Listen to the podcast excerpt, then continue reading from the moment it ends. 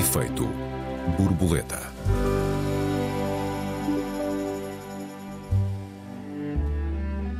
Entre a pandemia e a ameaça de uma crise inflacionista de proporções históricas, os setores do retalho e da distribuição aproveitam para fazer caixa. Com a guerra em fundo, o cabaz alimentar está caríssimo e as estratégias de marketing obscenas. Ou estaremos a exagerar?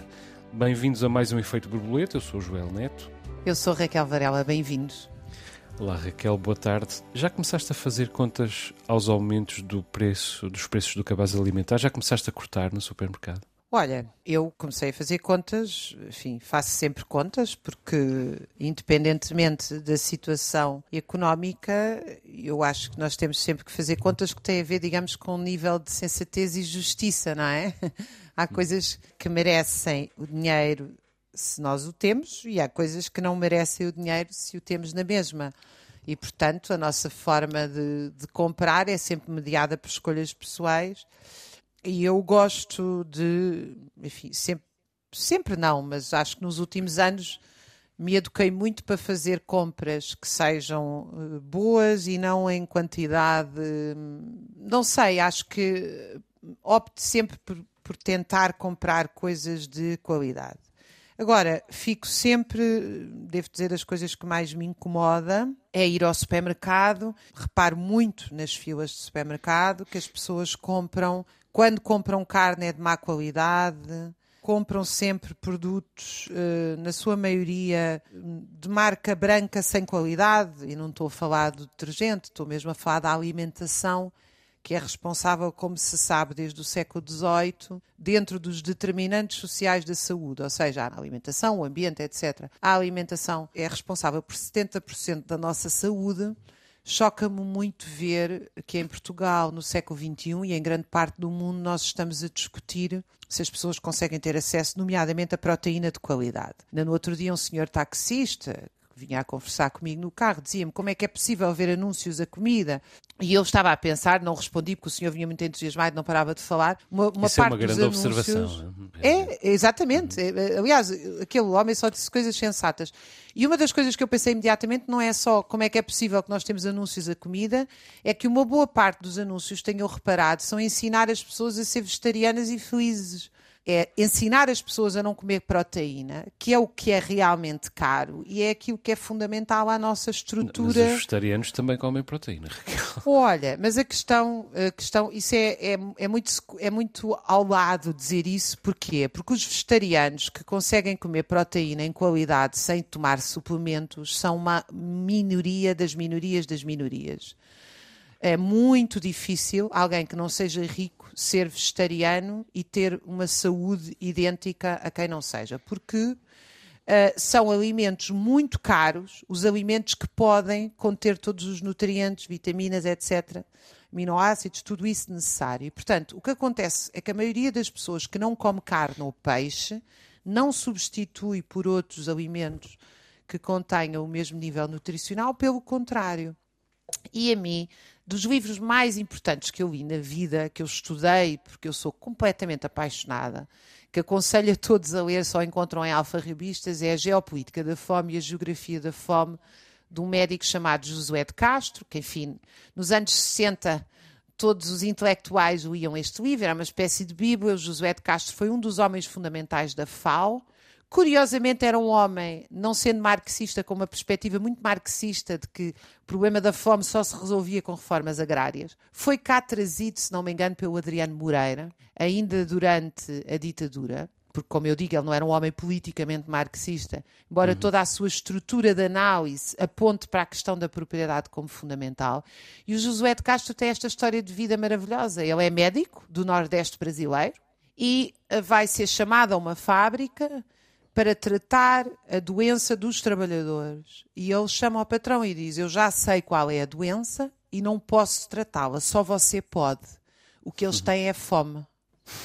E o Josué de Castro vai desenvolver uma teoria que vai ser fundamental na área dos determinantes sociais da saúde, que é a fome nutricional é diferente da fome calórica, ou seja, as pessoas até podem consumir calorias suficientes, mas não consomem nutrientes suficientes. E ele vai fazer na geografia da fome um périplo pelo mundo das doenças que são provocadas pela ausência de nutrientes e vai fazer um. São livros, na verdade, de geografia humana, são coisas uhum. absolutamente espantosas. Foi onde eu aprendi, por exemplo, em algumas zonas da China e, sobretudo, na Índia, tu se comeres diretamente proteína, agora não me lembro da percentagem, mas se eu comer, se nós comemos diretamente porco ou vaca, comemos uhum. X% de energia. Uhum. Mas se comeres o cereal que vai alimentar o porco ou a vaca, consome, tens muito mais energia.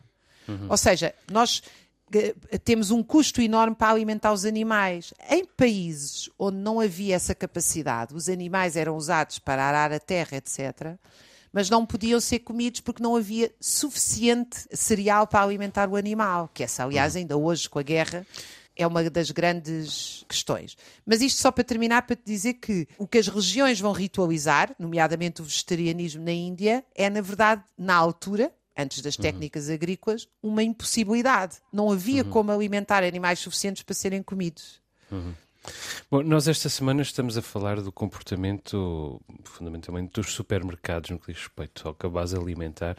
Nós cá em casa, Raquel, cortamos por natureza. A Marta é uma millennial, eu, eu é que venho do tempo da abundância dos anos 90 e tive hum, mais uh, recalcitrância a adaptar-me a essa necessidade que mais do que uma necessidade é uma responsabilidade. Demorei mais tempo a, a adaptar-me a essa, essa responsabilidade. Mas hoje também tenho muita atenção ao que compro, evidentemente. Agora, independentemente dessa atenção, uh, há uma tendência.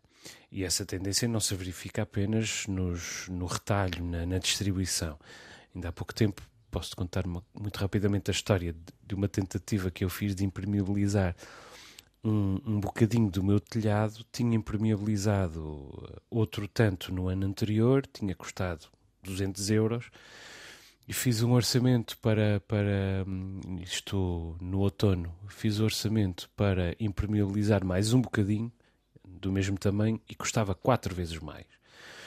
E perguntei ao senhor, então, mas como é que é possível? A mesma área custou 200 euros e agora custa, custa 800 a mesma área? E o senhor disse, ah, é a guerra da Ucrânia.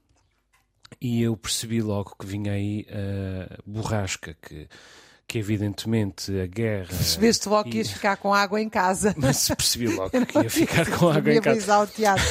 o telhado. Porque, porque efetivamente eh, há uma espiral inflacionista mas essa espiral inflacionista também está a ser uh, produzida, em parte, pelo aproveitamento de, de quem tem para vender, pelo aproveitamento de, de diferentes atores da cadeia. E, isso é muito evidente no cabaz alimentar, aliás, mais evidente ainda, o cabaz alimentar básico aumentou 25% nos últimos 12 meses, e há produtos que neste momento estão com aumentos de 50% e até de 70%, com inflação de 70% num ano. Um, devemos agradecer, acho eu, em parte, a Marcos Mendes de estar a iluminar mediaticamente este problema. Eu daqui lhe presto a minha, a minha vénia. É evidente que as famílias já o sabiam, em particular as famílias pobres, mas o escrutínio mediático era nulo. E nós, que somos de algum modo as pobres elites que este país consegue produzir, a classe média, nós tendemos muitas vezes a passar por cima desse problema.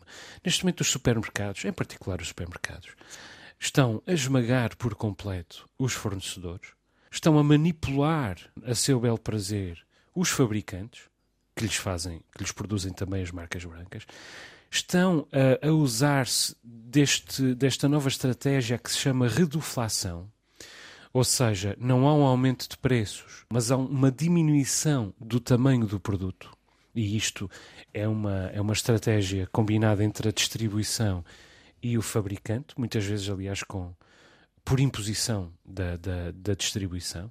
Isso verifica-se muito na, no caso das, das marcas brancas, ou seja, um saco de massa continua a custar 1,30€, mas deixa de ter 250 gramas e passa a ter só 200 gramas. E, portanto, isso chama-se reduflação. Quer dizer, e os supermercados autoproclamaram-se os milagreiros da pandemia. Todos nós uh, fazíamos a a maior parte das nossas compras, quando não quase todas as nossas compras, até, até de saúde e, e, de outras, e de outras áreas absolutamente inusitadas, nos supermercados, para sairmos o menos possível de casa, faturaram muitos e muitos milhões com a pandemia, mas não foi suficiente para os super e os hipermercados. A ASAI. E nós, quando é... falamos de supermercados, deixa-me só interromper-te, nós uhum. estamos a falar das duas das famílias mais ricas de Portugal que controlam praticamente toda a distribuição. Não estamos a falar da mercearia da esquina, não é? Sim, Quando nós claro. estamos a falar do Pingo Doce e do Continente, o que é que isso uhum. representa? A esmagadora maioria do mercado. Embora a, a, não propriamente a mercearia da esquina, mas o, as cadeias mais pequenas de supermercados também tentem imitar algumas destas estratégias, evidentemente sem qualquer tipo de capacidade negocial com o fornecedor, com o fabricante, etc. etc. Mas a ASAI descobriu recentemente uh, roubos nos pesos, ou seja, as máquinas, as balanças da fruta, por exemplo, estão mal calibradas para que alguns supermercados, alguns hipermercados, uh, nos possam uh, roubar, roubar, mais uns cêntimos uh, na compra e venda da fruta. A ASAI notou também diferenças entre os preços que estão fixados nas prateleiras e os preços que estão programados nos sistemas que os códigos de barras transportam, digamos assim, interpretam ou seja, alguma coisa custa 1,30€ uh, no, na prateleira, mas depois, quando passa na máquina, já custa 1,47€. Um, a ASAI já instituiu uma série de processos de crime por especulação, promete mais, mas a verdade é que, um, o, que o que está a acontecer é uma espiral que a própria ASAI não está a, a revelar capacidade para dominar. Eu apercebi-me de um outro fator esta semana, num, num hipermercado, uh, onde eu vou muito relutantemente, poucas vezes, aliás, reparei que não tinha, uh, não tinha uh, pontos no meu cartão de descontos. E eu recordava-me que, ao fazer uma compra grande de coisas para, para o meu filho, para o Arthur, tinha 7 ou 8 euros acumulados. E perguntei à rapariga, mas ouça, eu tenho aí 7 ou 8 euros para descontar. Ela não tem, não. Ah, mas se calhar tem, mas só vai estar disponível na segunda-feira uh, porque tem que usar na próxima semana. Ou seja, agora, neste supermercado em particular, neste hipermercado em particular, agora um, ainda há mais esta imposição, que é nós temos o desconto, que já é falso, já não é verdadeiro, temos esse desconto, mas mesmo e temos uma janela temporal muito pequenina para o usar, caso contrário, esse desconto caduca. Como é que esse desconto é calculado? Um produto custa 12 euros, o hipermercado põe-no à venda por 18 e dá-nos 5 euros de desconto. E, portanto, fatura 13, não é? Só que vai faturar, na verdade, 18 em muitos casos, porque muitas pessoas não vão conseguir validar o desconto de 5 euros naquela curta janela de 5 dias.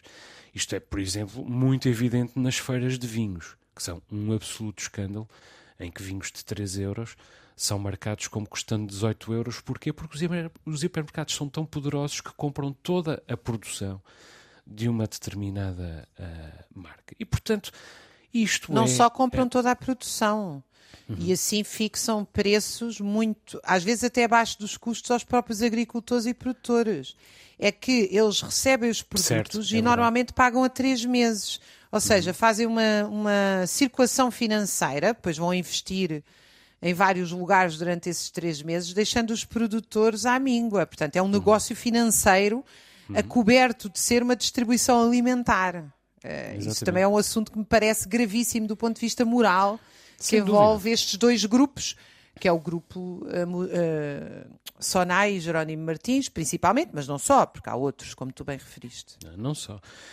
Quer dizer, é a acumulação pura e dura. Uh, negociação de margens, negociação de exposição, de colocação, quer dizer, e há uma tremenda irresponsabilidade social que depois é disfarçada em campanhas de bem-aventurança absolutamente uh, pueris e muitas vezes, agora quase sempre, aliás, levadas a cabo por outras pessoas. Quer dizer, as grandes, as grandes cadeias de distribuição já não precisam de fazer campanhas de responsabilidade social de nenhum tipo, porque têm o Banco Alimentar e a Caritas e outras, e outras instituições a fazer essas campanhas uh, por. É, por eles. É claro que as pessoas estão a comer pior e estão a engordar. A bastonária da, da Ordem dos Nutricionistas ainda há dias avisou que o aumento dos preços do cabaz alimentar um, vai inverter qualquer conquista que Portugal tenha feito nos últimos anos no domínio do combate à obesidade, porque comendo pior as pessoas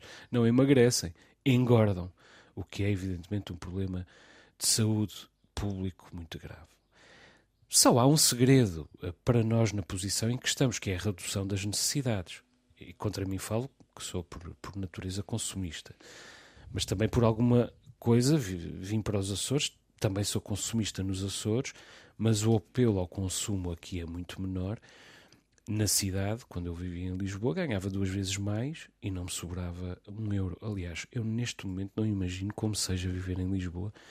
É uma tortura para, para quem vive e para mim é absolutamente impensável, Raquel.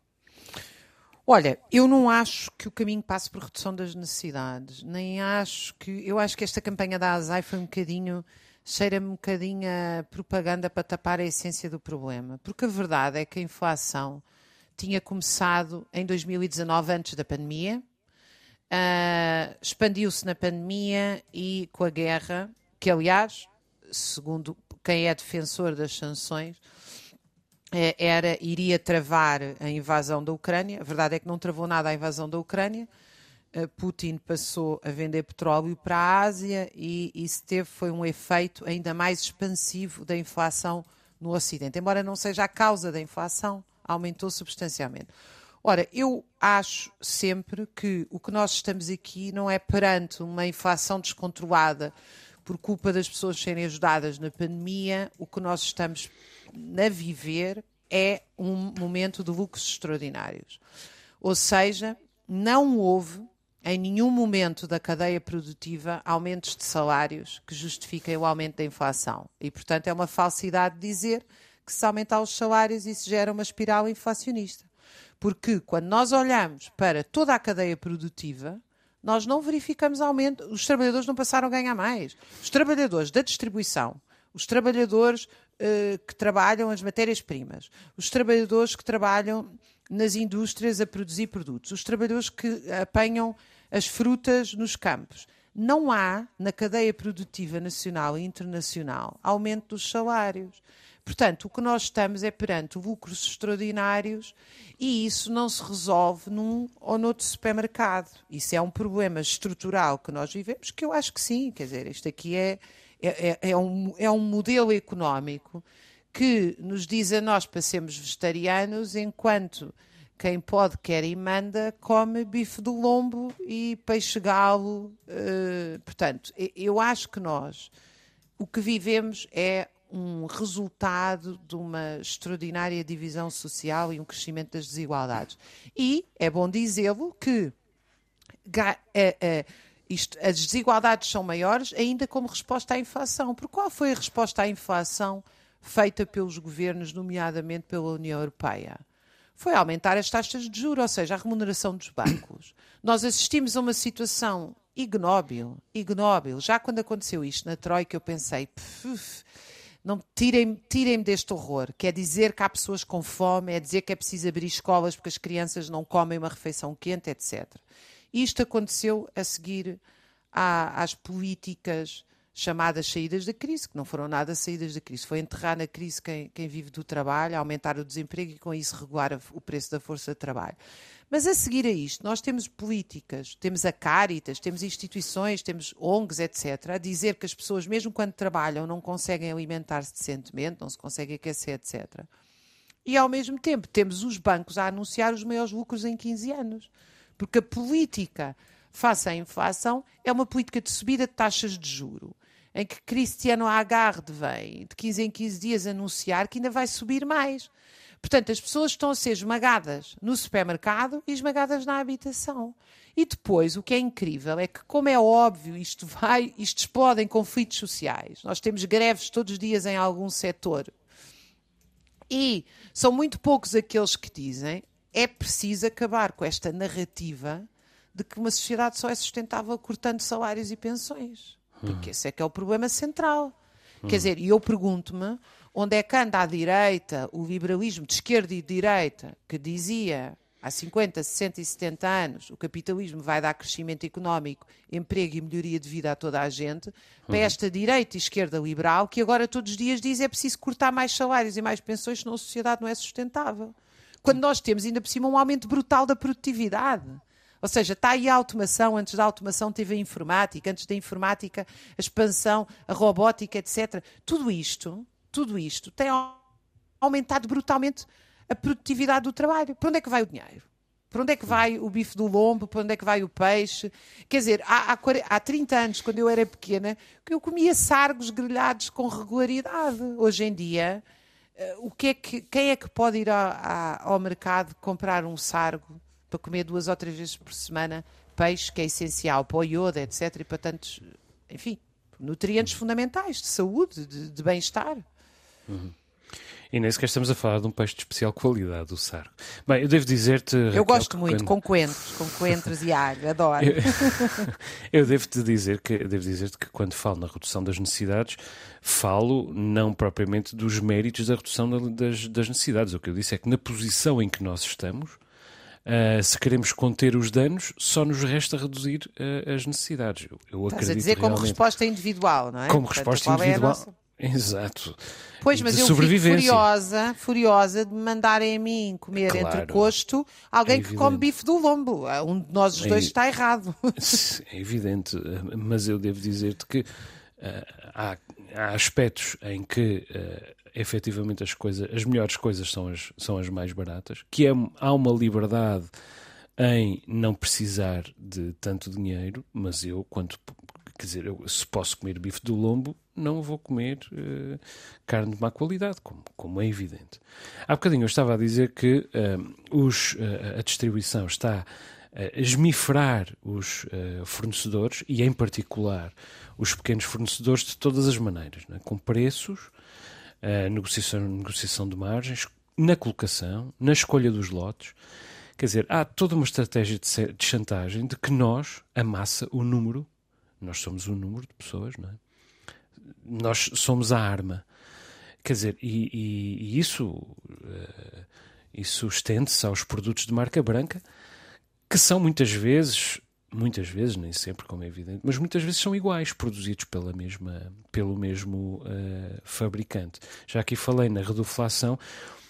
Outro, outro modelo é a premiumização da economia, porque este problema transcende, na verdade, a, a, a, a distribuição.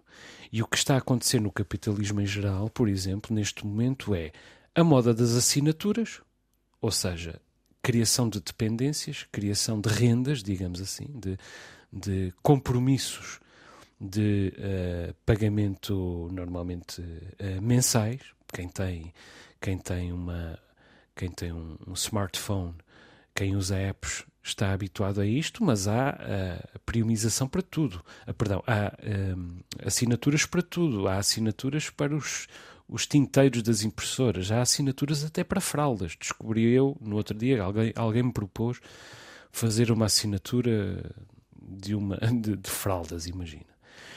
Quer dizer, uh, isso é dependência. Depois há uh, a questão da premiumização, ou seja, a ideia de que pagando um pouco mais se tem um serviço premium mas agora o patamar do início do premium, em muitas áreas, em muitos produtos, em, muitas, em muitos fornecedores, está a baixar.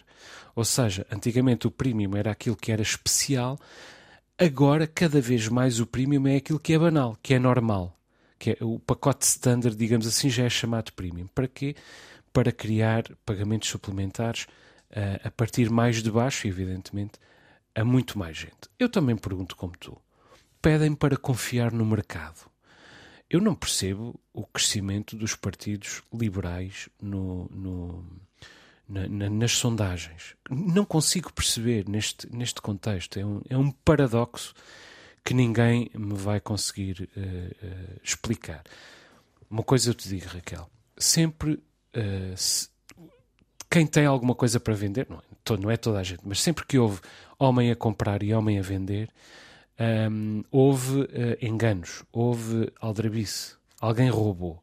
Mas era uh, uma uh, era um desvio à norma, era, era um era uma, uma era um crime, era um pecado. Agora é normal. Não é, não é é normal enganar o outro. Devemos partir do princípio de que estamos a ser enganados.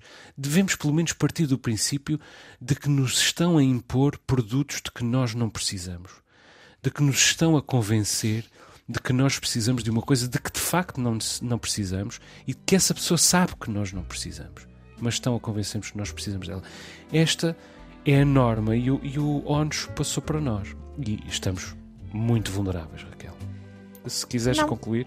Quero só dizer que eu acho que tu, no teu final, te orientaste para um tema muito interessante e que tem dado aí um grande debate internacional, que é o tema do decrescimento das novas formas de vida e de como é que, que vida é que nós queremos hoje em dia no século XXI. Acho que era uma coisa bem gira para voltarmos às nossas conversas aqui no então, se calhar, se calhar um dia destes falamos nisso. Um dia destes, vamos a isso.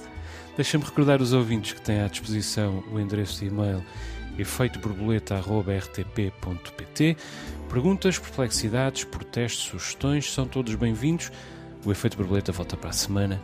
Até lá. Um abraço, Raquel. Até lá. Um abraço. Até para a semana.